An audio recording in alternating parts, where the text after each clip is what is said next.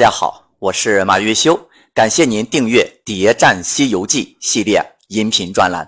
喜欢的朋友啊，点赞、转发、评论。上一节啊，我们讲到老鼠精被李天王给活捉走了，唐僧又一次得救。话说老唐跟着老鼠精有啥不好呢？人家也不吃他，还给他吃的，也不用这么辛苦的爬山过河了。不愁吃不愁穿，你说还有美女投怀送抱，这不就是理想中的完美生活吗？但是这一切又被那猴子呀给毁了。话说唐三藏固住元阳，离开了烟花苦套，随行者是偷袭前进。唐僧现在都四十多岁了，还说他固住元阳。那么，在西游世界里，压根儿可能就没考虑男人会遗精的这个因素啊！只要不和女子交欢，那都不能算是泄露元阳。收服了老鼠精，取经团队下一站就来到了灭法国。从名字上来看，灭法就是消灭佛法的意思。比丘国没有和尚也就算了。现在呢，又出来了一个更过分的国家——灭法国。咱们来仔细研究一下这个国家。灭法国很繁华，而且是四面八方客流汇聚的地方，是重要的商业要道，所以来回商贾巨多，客栈呢也就相当的多。那么自然其中也就有黑店了。那么取经团队住的这家。就是啊，黑店这个灭法国的背景啊，绝对不一般，背后肯定有一股神秘的庞大势力，在罩着他，以至于能够让观音菩萨带着善财童子亲自来给取经团队啊提醒。老孙一看是观音菩萨，慌的是倒身下拜，叫道：“菩萨，弟子适应。”大家特别要注意一点啊，观音菩萨。那个往常那都喜欢带着木扎，但是这一回呢，观音菩萨没带木扎，是不是和取经团队收拾老鼠精有关系呢？很显然，观音也在和李天王家族划清界限。从孙悟空的态度，咱不难看出，现在观音菩萨的地位显然比以前任何时候都高得多。想来这是观音菩萨出卖狮驼国佛母大鹏鸟家族的回报。那么观音菩萨来送信儿，说了点什么呢？原来呀，这个国家的国王居然要立志杀一万个和尚。这两年呢，陆陆续续杀够了九千九百九十六个无名的和尚，只要再等四个有名的和尚。那么凑成一万个，刚好做够圆满。那么这个国家的国王好杀和尚，那这孙悟空呢又不能硬来。那么他采取了什么样的办法来使灭法国归一呢？孙悟空从王小二店里偷了衣服啊，取经团队全部假扮成了俗人。大家看，取经团队再一次偷东西了。而且这一次还是集团作案，唐僧呢，这个师傅还穿了赃物，师徒四人分别化名，啊，唐僧叫做唐大官老朱呢叫做朱三官沙和尚呢叫做沙四官孙悟空叫做孙二官假装成马贩子就住进了赵寡妇的店里。之所以住进这家店，理由很简单，因为老孙知道这是一家黑店。为什么老孙就知道这是家黑店呢？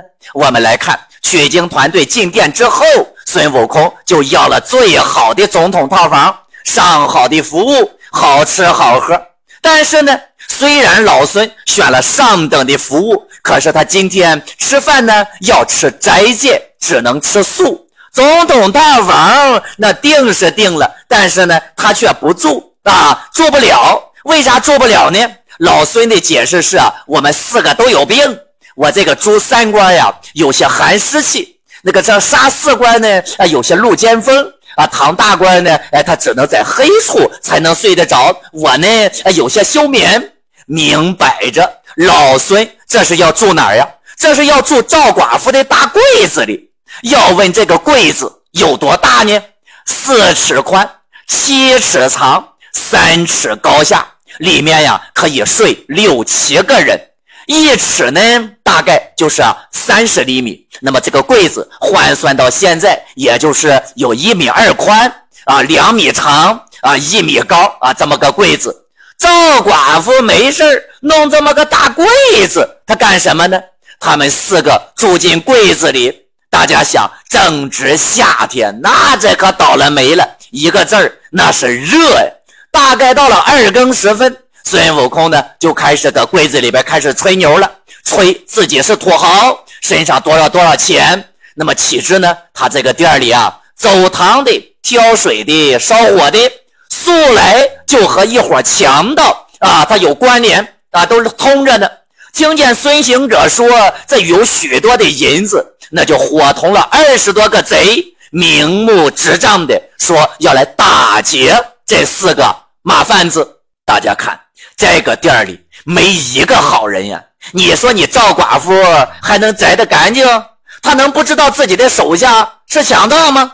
这家店呀，明显就是家黑店，专门打劫有钱的和尚。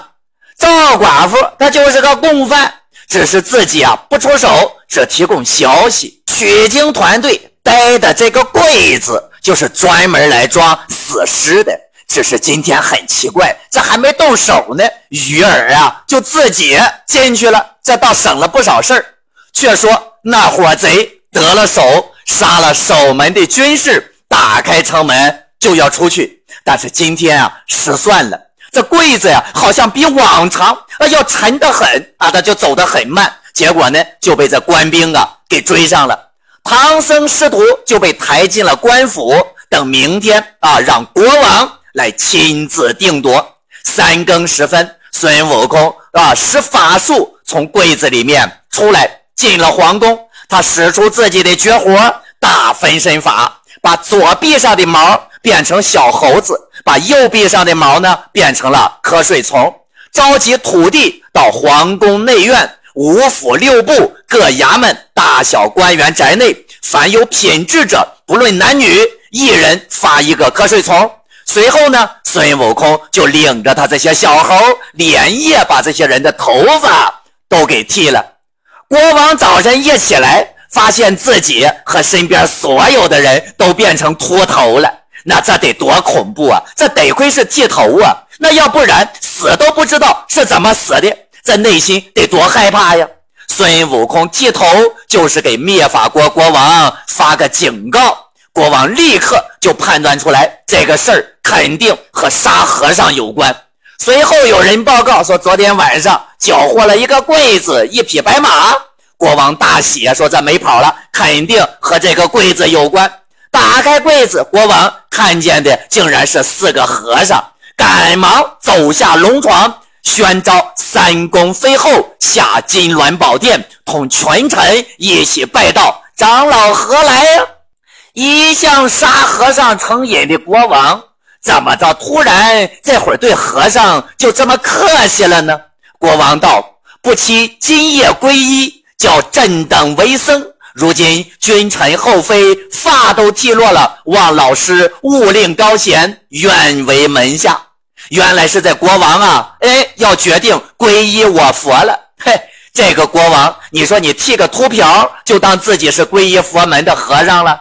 他的初心，这他都让狗吃了吗？这是国王死活要拜师啊！啊，说师若肯从，愿将国中财宝献上。悟空的目的达到了啊！说莫说财宝，我和尚是有道之僧，你只把官文给我们倒换了，送我们出城，保你黄土永固，福寿长征。国王请客啊，说要庆祝自己啊，这改邪归正啊，请大家吃个饭吧。说这灭法国这个国号呀，按到今天那肯定落后于时代了。因为啥呀？国王都当和尚了，你这灭法国啊，你这国号还能再用吗？所以就请求这唐三藏啊，给换个国号。唐僧这还没说话呢，孙悟空把话给接过去了，说：“陛下，国啊，这个国名呢，法国之名甚好，只是这个灭字啊不通啊。自今我国可改号亲法国，把灭法国呢改为亲法国，管教你海晏河清，千代盛，风调雨顺，万方安。你说。”这个杀了九千九百九十六个无名和尚的这个国王，哎，居然就这么被被宽恕了，而且以后还能保证他风调雨顺、万方安。那感情这灭法国杀和尚，那这说明这前面杀了这九千九百九十六个和尚，在这杀的没错，这还有功了，这是。那么国王这个为什么要杀这和尚呢？还非得杀够一万个？国王对自己啊，为什么杀和尚啊？他是这么解释的：说朕呀，常年有愿杀生者，曾因僧谤了朕，僧啊谤了朕，朕许天愿要杀一万个和尚做圆满。啥意思呀？国王是因为有和尚骂他啊，他就要杀一万个和尚。那这国王啊，还真是够小气的。灭法国国王说自己要杀一万个和尚，但是没说具体杀了多少，倒是观世音菩萨。啊，很确定，告诉取经团队说，这个灭法国国王啊，杀了九千九百九十六个无名的和尚，还差就差这师徒四人那有名的和尚了。那么，为什么如来啊明知道他杀了九千九百九十六个和尚，对吧？那么，这个如来作为和尚的老大，他为什么要放任这个灭法国这个国王搁这杀和尚呢？是吧？那这九千九百九十六个和尚难道真的死了吗？再说后面后面寇善人那一回说他再生。摘了九千九百九十六个有名的和尚，连名册都有。那么这中间又有什么关系呢？这个呀，咱只得等着后面到了寇善人那一回呢，哎，咱们再给大家去做解释。好了，我们呢接着往下看，取经团队离开灭法国，就来到了一座高山。唐僧的评价是：我见那座山啊，山峰挺立，远远的有些凶气。嗨。唐僧现在也有第六感了，而且还第六感爆棚的。这座山先是起风，又是起雾，那不用讲，那肯定有妖怪。唐僧呢，哎，就开始哈，就下来马啊。孙悟空呢，自己飞到空中向下观看，果见那悬崖边上坐着一个妖精，带着三四十个小妖，搁那弄风喷雾呢。老孙就暗笑呀，说：“若俺老孙使铁棒从上往下打，这么给他打死，那么打遍打死了，只是坏了老孙的名头啊！这你说我一生豪杰啊，再不晓得呀，哎，不能暗算别人。嗨，感情孙悟空这打死前边的什么有来有去啊，小钻风啊之类的啊，这都不算暗算人。嗨，果然孙猴子说啥都有道理啊。”其实孙悟空呢，还不是啊，真的说害怕自己是吧？偷袭啊，暗算啊，坏了自己的名头。他是另有打算。他呢，主要是想照顾一下老朱，让他来当这个炮灰。悟空啊，就开始说到了，说前面不远呀，乃是一个村庄，村上呢，人家好善，蒸的白米干饭，白面馍馍在那摘生呢。啊，这些物啊，都是那些人家蒸啊蒸馒头这个蒸笼的冒出来的蒸笼之气啊，也是积善之举啊。猴子拿美食诱惑猪八戒，这老猪是个吃货呀，肯定上当是吧？肚子呢正好还饿着呢，就变了一个矮胖的和尚啊，就开始上山化缘。哎，幸运的是，这老猪刚一走没多远就碰上了这个妖怪啊。八戒就开始说了。说，听说你们这儿斋生，我是来吃斋的。群妖一听，你想搁这儿斋生，不知道我们这儿专门吃生吗？专要把你们这和尚拿到家里吃才是。猪八戒这才知道自己这是上了老孙的当了，这是。猪八戒就现了原身，和妖怪是一场大战。你还别说，猪八戒这回呀，还真长脸。这妖怪们一直啊都没拿着他，老猪眼瞅着不行的时候，孙悟空突然在空中高喊一声：“八戒不要忙，老孙来也！”那呆子一听是行者的声音，仗着是玉掌威风，一顿爬就是向前乱住，打退了群妖。孙悟空怎么来了呢？原来呀，这孙猴子骗走了猪八戒，一阵冷笑啊，被沙和尚呢给看出来了。孙悟空怕这老沙多事儿啊，就告诉唐僧啊，自己啊，哎，这个你别这老沙再告诉这个师傅是吧？那不给自己找麻烦、找别扭吗？于是这个孙悟空啊，就吩咐啊沙和尚别多嘴啊，自己呢拔了一根毫毛，变作本身的模样，陪着沙僧，随着长老，真身呢却去找猪八戒去了。大家发现一个秘密没有啊？原来孙悟空的分身还能跟着唐僧一起赶路呢。这就更加证明了前边五十八回六耳猕猴就是他自己了。猪八戒回来就捶胸跌脚，说：“师傅呀，哎呀，可别提了。说起来，这活活的羞杀个人呀！要不是俺师兄的这个哭丧棒啊相助，我莫说逃啊逃脱了，往回来了，那就是可能就在这打死了。”孙悟空表示：“我你可别冤枉人啊！我可没这个给你帮忙，我都没有作案时间，我搁这一直看着师傅，跟着师傅走的，我何曾离开过？什么时候去给你帮忙了？你可别冤枉我！”啊老猪就开始跳着脚，开始在那嚷说：“师傅，你不知道这孙猴子有替身。”哎呦！一讲到这儿，这孙悟空害了怕了，说：“你可不能让猪八戒说了呀！再别再说了，你再多说这六耳猕猴的事儿啊，这就开啊，这这这就露了馅儿了。这就你不这不揭我老底儿吗？这真假美猴王的事儿，这不就露馅儿了？”孙悟空赶紧拦住猪八戒：“你你你就别说了，别说了！你呀，做个开路将军，在前面你去探路去啊！你赶紧在这前面探路。那妖怪哈，你这不来便罢，你若来了，你就和他赌斗，打倒了妖怪，算你的功果。”老猪就寻思着：“哎，也对哈。”这妖怪和自己能耐差不多，这会儿有便宜不占，白不占啊，也就不推辞了，赶紧的啊，就开始上前面探路去了。唐僧上马，沙和尚呢挑着行李啊，就开始啊随着一起走。猪八戒呢，那就上山了。现在老猪的地位，那在取经团队里边，我跟你讲，那确实不同凡响了。以前的时候呢，在这之前都是猪八戒一个人挑担子。啊，大家不要被电视剧哈这个哎给给迷惑了，是吧？电视剧上说你挑着担，我牵着马的，在电视里边都是沙和尚挑担子，其实在原著里边呢，哎，这这不是的，一直到这儿哈之前。啊，都是猪八戒一个人挑担，那那沙和尚基本上是从来不挑担子的。哎，这一回不一样，这一回沙和尚竟然替猪八戒挑担子了。啊，这个不但猪八戒啊，这个啊，这个啊，这个沙和尚替猪八戒挑担子了。有时候白龙马啊也要哈驮一阵这个行李，是吧？那老猪这个。